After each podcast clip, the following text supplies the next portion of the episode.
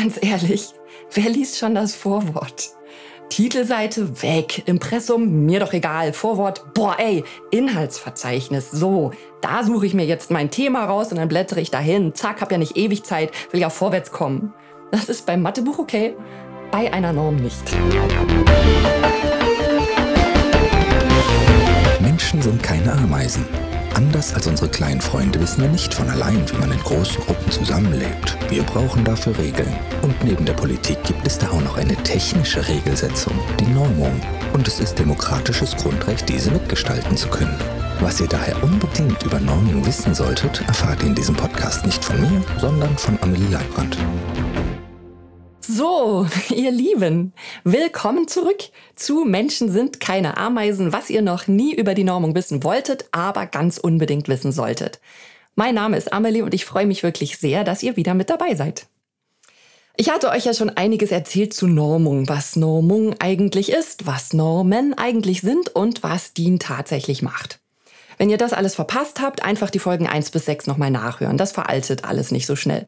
Gibt's auch als Zusammenschnitt, dann dauert es knapp 50 Minuten. Diese Dinge braucht man, wenn man selbst Normen schreiben oder aktualisieren möchte. Das möchte man ja aber gar nicht so furchtbar oft. Was man sehr viel öfter macht, ist, dass man eine Norm anwendet. Heißt, die Norm gibt's schon und jetzt möchte ich sie umsetzen. Darum soll es heute gehen. Zunächst einmal, was heißt das, eine Norm anwenden? Naja, das kann sehr unterschiedlich sein. Ich kann zum Beispiel etwas herstellen wollen, das in ein bestimmtes System passen soll. Metallschrauben zum Beispiel, Stecker in eine Buchse, solche Sachen. Dann nehme ich mir die entsprechende Norm, schaue, wie groß ich etwas machen muss, wie viel Strom wo durchfließt oder welche Schräge mein Gewinde haben muss und so weiter. Heißt, ich wende die Norm an in dem Sinne, dass ich meine Herstellung an das darin beschriebene anpasse.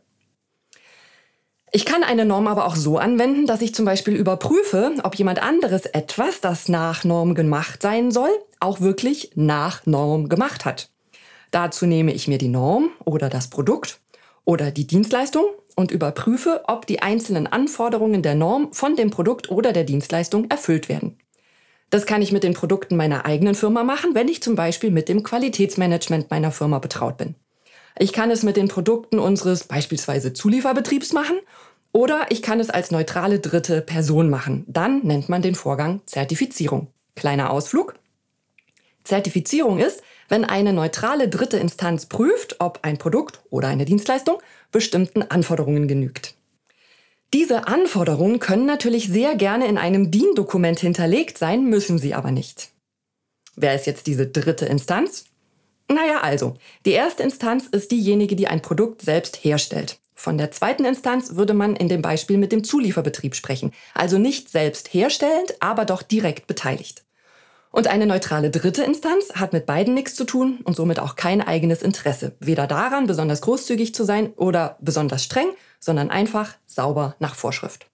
Heißt, Zertifizierung gehört schon auch irgendwie in das Universum der technischen Regelsetzung, hat aber mit Normung direkt nichts zu tun, sondern ist eine mögliche Anwendung einer Norm.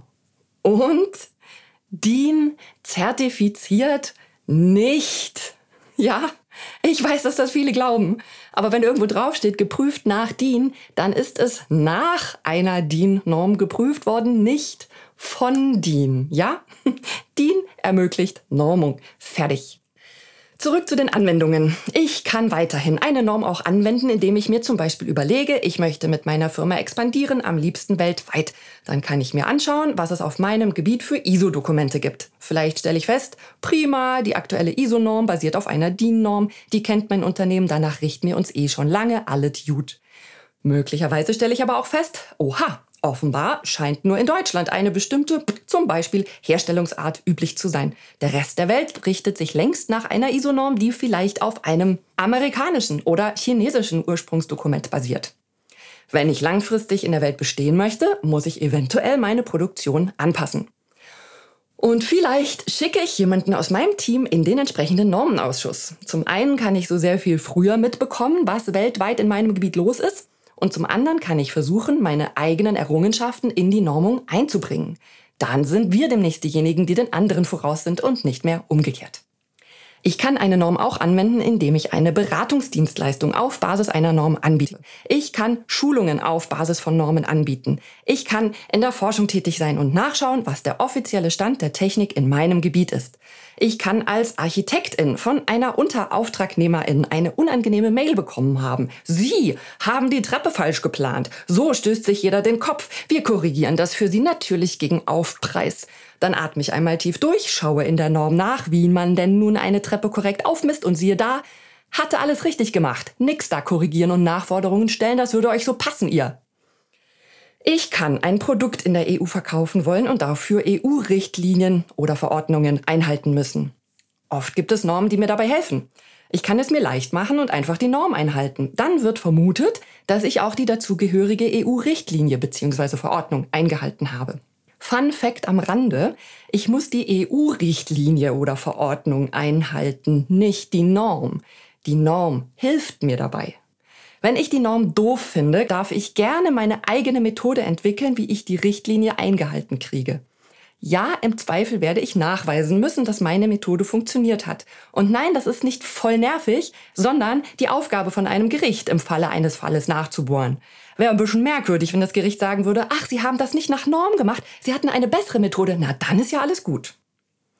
Heißt, ich kann auch als juristisch tätiger Mensch Normen anwenden. Ihr merkt, es gibt sehr viele verschiedene Möglichkeiten, mit Normen aktiv zu tun zu haben und sie betreffen definitiv nicht nur Ingenieurinnen. So, eine Norm anwenden beginnt meistens damit, dass ich die Norm lese. Und lesen bringt nur etwas, wenn ich auch verstehe, was da steht. Nein, ich werde euch jetzt nicht durch sämtliche Normen führen, die es da bei uns gibt. Das sind über 34.000 Dokumente. Das wollt ihr alle nicht, dass wir uns da jetzt jede einzelne anschauen, ja? Hier soll es um ein paar wenige übergeordnete Dinge gehen, die man grundsätzlich wissen sollte. Da ist zum einen das Ausgabedatum, steht oben rechts. Das kann schon ein Weilchen her sein. Und was mache ich dann damit? Ist eine Norm mit Ausgabedatum, sagen wir mal 1987, nicht total veraltet? Nein, ist sie nicht. Jede Norm wird spätestens alle fünf Jahre aus der Schublade geholt und überprüft. Ist sie noch aktuell oder muss etwas aktualisiert werden? Wird sie noch angewendet oder braucht sie inzwischen niemand mehr und sie sollte zurückgezogen werden? Wenn sie noch aktuell ist und angewendet wird, dann wird sie für weitere fünf Jahre bestätigt. Wenn sie überarbeitet wird, dann wird sie neu herausgegeben und bekommt dann ein neues Ausgabedatum.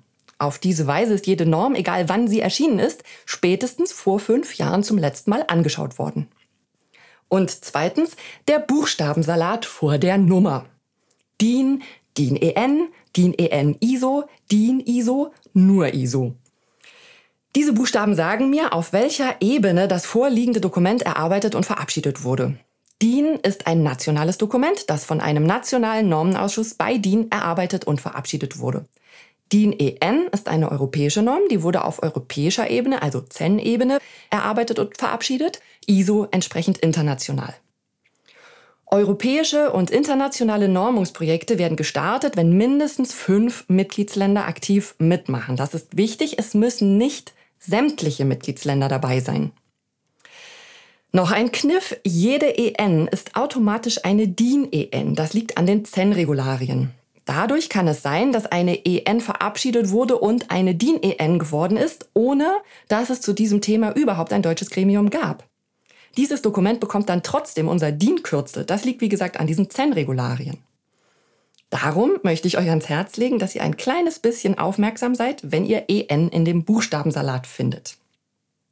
Bei ISO ist das bisschen anders. Eine ISO-Norm ist erstmal einfach nur da. Ob man sie gut findet und national oder europäisch übernehmen möchte, das klärt man in einem zweiten Schritt. Darum kann es reine ISOs geben, DIN-ISOs und DIN-EN-ISOs. Gibt noch ein paar mehr Buchstabensalate. Es gibt nämlich noch weitere thematische Stränge in der Normungswelt. Die elektrotechnische Seite wird international von IEC, europäisch von Zenelec, die Telekommunikation international von ITU, europäisch von ETSI, beides national von der DKE bespielt. Und es gibt noch andere Dokumentenarten. Die heißen dann zum Beispiel TR, TS, CWA oder DIN-Spec. Aber darum soll es hier jetzt nicht gehen. Hier soll es jetzt um die Aufmerksamkeit gehen, die ihr bitte aktiviert, wenn ihr EN im Buchstabensalat findet. Dann solltet ihr wissen, dass ihr unbedingt in das nationale Vorwort schaut. Dort stehen alle die Dinge, die extra für euch hier in Deutschland von euren sozusagen persönlichen ExpertInnen des Normenausschusses hineingeschrieben wurden und die nicht im normalen Normungsteil stehen. Warum nationales Vorwort? Weil es mehrere gibt. Klingt verwirrend, ist auch so, gewöhnt man sich dran. Es gibt pro Ebene ein Vorwort. Eine DIN, EN, ISO hat also drei Vorworte. Ein ISO-Vorwort, ein EN-Vorwort und ein DIN-Vorwort. Und das brauchen wir bei einer EN, das DIN-Vorwort. Dort bitte einmal kurz drüber schauen. Meistens stehen da nur die Pflichttexte, welches Gremium das hier erarbeitet hat, welches das Sekretariat geführt hat und so weiter. Aber manchmal stehen da auch spezielle Hinweise hier für euch in Deutschland. Warum betone ich das so? Weil, ganz ehrlich, wer liest schon das Vorwort? So eine Norm ist ja Fachliteratur, wie so ein, wie so ein Mathebuch. Und sowas liest man ja auch nicht Wort für Wort von Anfang bis Ende, sondern ungefähr so. Titelseite weg, Impressum mir doch egal, Vorwort, boah ey, Inhaltsverzeichnis, so, da suche ich mir jetzt mein Thema raus und dann blättere ich dahin, zack, hab ja nicht ewig Zeit, will ja vorwärts kommen. Das ist beim Mathebuch okay, bei einer Norm nicht. Darum, wenn die Norm auch EN heißt, dann einmal bitte über das nationale Vorwort drüber schauen und wenn ihr dort Hinweise findet, bitte beachten. Klammer auf, es gibt noch einen zweiten Ort, an dem eure nationalen ExpertInnen euch einen Hinweis geben dürfen, in nationalen Fußnoten. Da stehen dann die Dinge nochmal an Ort und Stelle, die vorne in einer möglichen Aufzählung im Vorwort gestanden haben und haben ein großes N für national vor der Fußnotennummer. Aber auch bei Fußnoten gilt, die übersieht man schnell. Klammer wieder zu. So, und was steht da jetzt so zum Beispiel? Also, stellt euch vor, ihr arbeitet für ein Unternehmen, das Luftmatratzen, Schwimmringe und Badeinseln herstellt. Diese Artikel werden wie so viele andere Produkte auch im Voraus produziert, meistens im Herbst des Vorjahres. In der Produktion lief es super und euer Warenlager ist voll. Nun ruft euch eine Kundin an, also in diesem Fall eine Händlerin, die eure Produkte in ihren Läden verkauft und erklärt euch, dass sich mit der aktuellen Neuausgabe der Norm die Anforderungen geändert hätten und die von euch gelieferten Produkte nicht mehr verkauft werden dürfen. Wahrscheinlich werden aus sicheren Badeinseln jetzt noch sicherere Badeinseln oder sowas. Und mit dem Hinweis auf die geänderten Anforderungen hat eure Kundin auch recht. Aber bevor ihr alles wegschmeißt, lohnt sich der Blick in das nationale Vorwort. In den allermeisten Fällen werdet ihr hier nämlich einen Anwendungsbeginn und eine Übergangsfrist finden. Da steht dann drin, bis wann ihr eure Produkte noch nach der bisherigen Norm verkaufen und produzieren dürft. So ermöglicht die Norm, Produktionen im Rahmen eines angemessenen Zeitrahmens umzustellen. Mit dem Erscheinen der neuen Norm muss somit nichts weggeworfen werden. Also ruhig bleiben und im nationalen Vorwort nachschauen. So, ich hatte vorhin noch was anderes gesagt. Sekretariat, erinnert ihr euch? Ich hatte gesagt, dass im Pflichttext vom Vorwort unter anderem steht, welches Gremium das Sekretariat geführt hat. Dahinter verbirgt sich auch eine sehr spannende Überlegung. Die hat damit zu tun, wie man Normung als strategisches Instrument nutzt. Stichwort internationale Märkte, Wettbewerbsvorteile und so. Dazu erzähle ich euch sehr gerne mehr beim nächsten Mal. Bis dahin macht's gut und bleibt neugierig.